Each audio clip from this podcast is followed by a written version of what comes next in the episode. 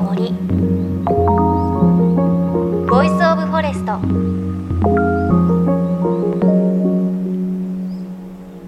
おはようございます。高橋万里恵です。皆さんお花見行きましたか？私先週お花見に行ってきました。東京の立川にある昭和記念公園というもう大きい公園に行ってきたんですが、まあすごく綺麗でした。あの公園の中、場所によっては、あの芝生の上でシートを広げることができる場所もあったので、もう久しぶりですね。3年ぶりぐらいに友人家族と一緒にシートを広げてお花見してきました。いやー、楽しかったですね。もう3年ぶりですからね。あ、お花見ってこういう感じだったなっていうね、ちょっと思い出しました。で、昼間ほんと1週間前は、あったかくて上着もいらないぐらい T シャツ1枚で過ごしていて、あのもう心地いいなっていう感じだったんですが、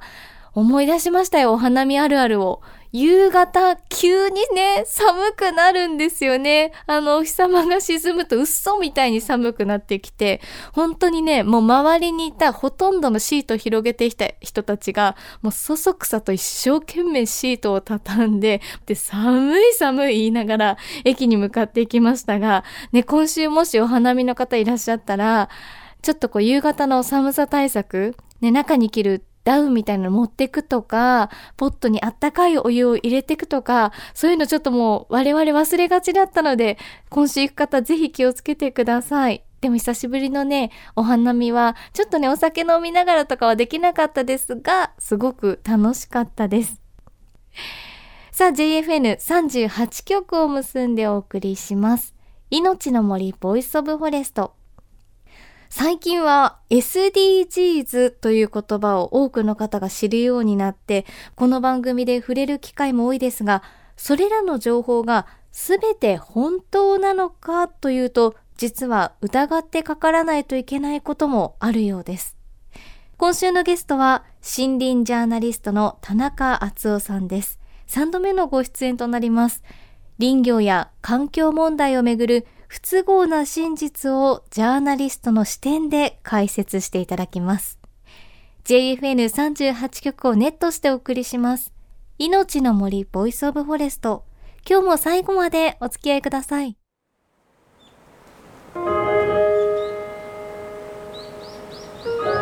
命の森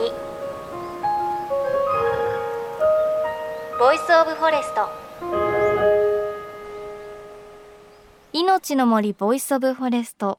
さあ今日はこの方をスタジオにお招きしました。森林ジャーナリストの田中淳夫さんです。田中さんご無沙汰してます。よろしくお願いします。よろしくお願いいたします。まずはあの環境問題をめぐって最近こう注目になっている言葉で、はい、グリーンライとかグリーンウォッシングっていうのを聞くんですがこれってどういうことなのか教えていただいていいですか、まあ、この場合のグリーンというのはまあ環境ですよね。だから環境に関する嘘あるいはあの環境にいいと思わせる、まあ、洗脳って意味ですかね。ウォッシングですから、はい。うん、えですからどちらかというとあの本当には全然環境に良くないことを、これは環境にいいんだよと言って、まあ嘘をつくという意味で使いますね。へえ、うん。なんだろう。例えば分かりやすいものだとそれが嘘だったんだっていうのなんかあります？例えば分かりやすいの言えば例えばあの最近植物性油脂のあのヤシの実洗剤とか言ってこれは環境にいいんですよとかよく言ってますよね、はい、そのヤシの実を取るために原生林を切り開いてヤシを植えてるわけですから逆むしろ自然破壊だという面もあるわけですよね。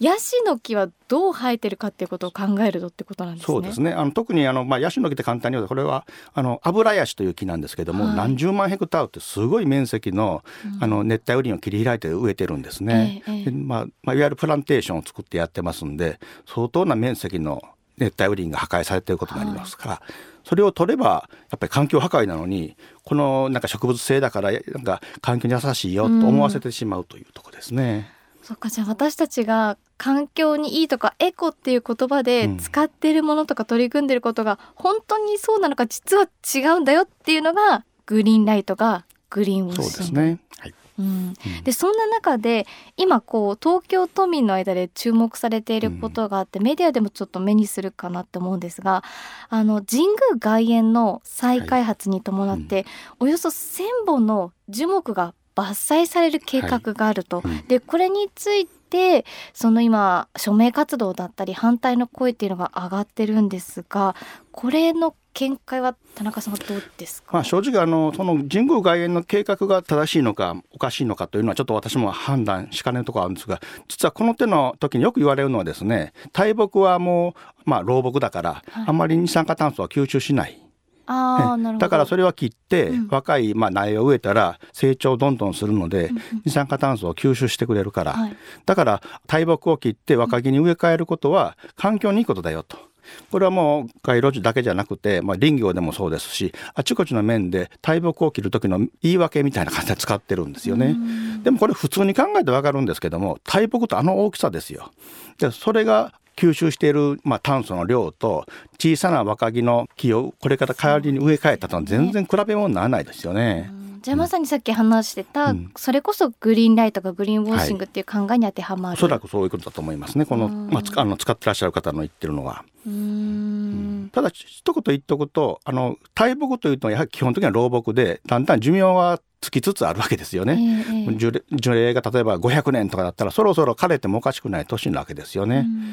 そしてだんだんとまあ弱ってきて、まあ、病気になることもあるし、もしかしたら台風打たれて枝が折れてしまうこともあるしと。そういう中で何が何でも残そうと思うのもまたこれもちょっと不自然じゃないかなと思う、やっぱり自然の中で枯れていく木はやっぱり普通に枯れていくのにそれを一生懸命生かそうと思ってですねあのまあいろいろまあ、努力される方がいるんですけれども、そこまでするものかなともっと自然に寿命が尽きたものはそのまま見ておくのも一つの考え方じゃないかなとは私は思ってます。うん、なんかグリーンウォッシュとかグリーンライっていう言葉が出てきて、うん、こう見極める力がついてってもう老木はしょうがないんだとっていう意識も芽生えてくるといいのかもしれないです、ね、だからこれやっぱり丁寧なあの説明が必要ですよね。この太い木今ここ切らなかったらいつか倒れて大災害になるかもしれないとかですね、そういう説明をしっかりした上であの、まあ、納得を得て切るべきなんであって、うん、なんかあの議会の方でパッと計画が決まったから、はいはい、もう地元の方の意見も何も聞かずに切ってしまうとなると、やっぱり今みたいな騒動にも起こると思うんですけどね。うん、で一方であの以前も番組であの、触れたんですけれど、うん。街路樹っていうのは東京もね結構本当によく見ると緑も多いですけど、はい、想像以上に生き物たちのオアシスになっているっていう調査結果もあると。はい、うん、あの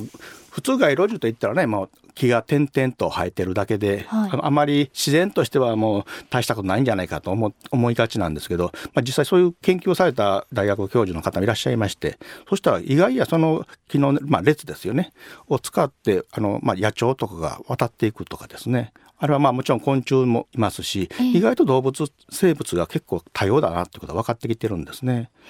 それにあの列ですけどもそれがあることによってその例えば夏でしたら気温が下がるんですね、はい、いわゆるヒートアイランド現象をちょっと緩和する役割も果たしてたとかね。そういう研究が結構あちこちに出てきておりますんで決してあの捨てたもんじゃないぞという感じはしますよね。なんかこう街路樹だけを見ると決して森には見えないですし、えー、スカスカに私たちから見ると見えるけれど、はいうんうん、そっか動物たちにとってはそうですね。回廊みたいなものですよね、まあ、ちょうどあのそれを伝わって次の大きな公園から次の公園へ移っていくということもできますしだからなんかあの単に人間の目の緑だけじゃなくて結構生物多様性にも役に立ってるのかなという気がしますね。へじゃあなんかあれですかね。家のこう庭というか庭じゃなくてもこうポットでもいいですけどちょっとしたこう木を植えてあげることってちょっと鳥たちとか動物が休む場所になることも、はい、ありえますよね。何もベランダをすべて森にしろとは言いませんけども一、ええ、本だけちょっとそういう木を植えてみるというのも手かもしれませんね。なるほど、うん、あとここ最近の森とか環境をめぐるなんか話題の中で、うん、なんか注目していることとかありますそうですね。まあちょっと林業的な話になってしまうんですけども、はい、これまでですね大体日本の場合のあの森づくりというと今そこに生えてる木を全部切ってしまってでそこに一から全部植えようと全部開抜して一斉に植えるという造林する植樹するというのがパターンだったんですね、うん、でもこれってやっぱりその時森はなくなってしまうわけですよね。これはやっぱり環境に良くないんじゃないかという声が広がってきてて、うん、最近はあの木を切る時は抜き切りをする。全部切るんじゃなくて少し間を抜いていくような感じ。ではい、でその間に抜けたところに次の木を育つようにする。あのその木が育ってきたら残しておいた木をまた全部切るという。で、まあ、皇族林って言い方するんですあの常に続く森と言い方が書くんですけどもそういう考え方が、まあ、大体ヨーロッパで始まってヨーロッパでは結構広がってきてるんですけどもそれが日本にも入ってきて少しずつそれに挑戦する方が現れてきたりとかただちょっとまあ、期待をしているというのはですね例えば奈良県が奈良県の林業としてはこれから皇族林を目指すと宣言したんですね。ですからまあそのため人材育成も始めてるんですね。そのわざわざあのフォレストアカデミーという学校を作ってですね皇族林の林業をできるような人材を育てようということで卒業した方があちこちに赴任してそれをまあこれから挑戦していくことになるのかなと思っているんですけどね。林業にその携わる方にとってはそれの一番のメリットってな何メリットと言いますかあのむしろ確かあの手間はかかりますからあの、まあ、ある意味デメリットなんかもしれませんけども、うん、でも森がなくはなかったらですねやっぱりそこにあのあの豊かな環境が残って生物多様性も保てるわけですしそれに持続的な木材生産ができるとかですね。はいはい植える樹木としては何かあるんですか？それもあの日本の場合は本当杉とかヒノキとかねほとんどもう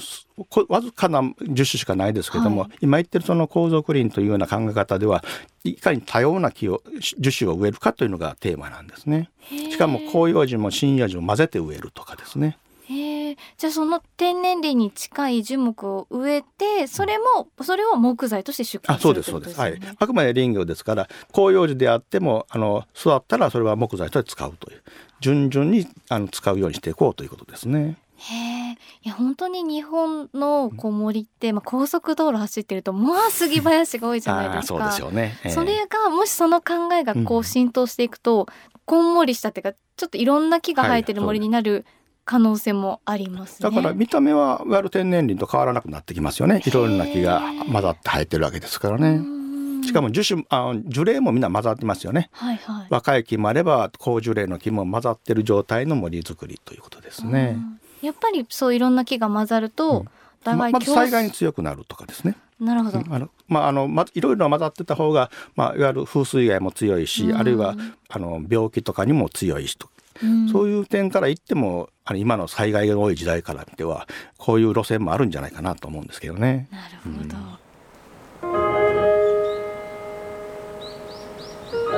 うん、命の森。Voice of Forest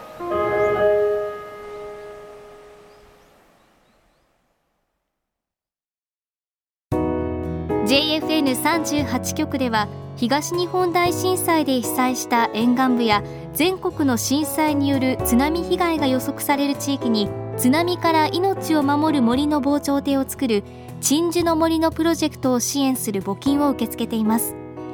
この命を守る森づくりに取り組んでいる AIG 損保は中小企業のリスクにフォーカスした損害保険のラインナップビジネスガードを法人会納税協会会員の皆様に提供しています。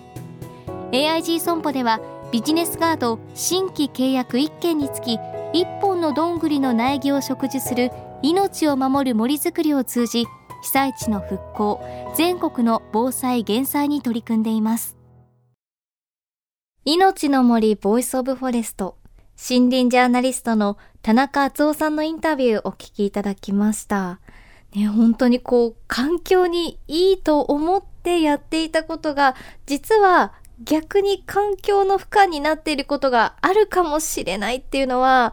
なんか自分が今、これ環境にいいだろうなと思って取り組んでいることが、本当にそうなのかっていうのをちょっと立ち止まって考えてみる必要があるのかなという感じがしました。なんか自分に置き換えてみると、ここ数年、マイボトルを使うようになって、なるべくペットボトルを買わないようにして、マイボトル使ってるから、あ、大丈夫だ、環境にいいことしてるって思ったんですけれど、ちょっと田中先生の話を聞いて自分に置き換えると、そのマイボトルを使って、やっぱり洗剤でね、お家に帰って洗うんですよ。もう1日2回洗うこととかもあって、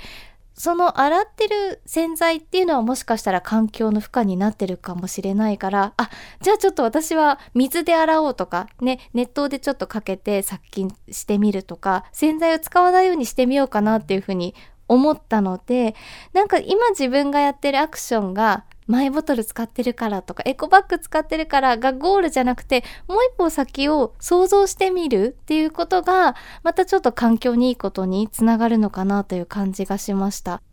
で、来週も引き続き田中敦夫さんのインタビューお届けしますが、田中さん本を出したばかりです。タイトルは虚構の森。環境問題をめぐる常識だったり、今日話にもありましたが、誰もがそうだと思っている情報が実は必ずしも正しいとは限らない、そんな事例が数多く書かれています。で、今回この本を3名の方にプレゼントします。欲しい方、番組ホームページ、メッセージフォームから田中さんの本希望と書いてメッセージお寄せください。お待ちしています。また番組ではあなたの身近な森についてメッセージお待ちしています。メッセージは番組ウェブサイトからお寄せください。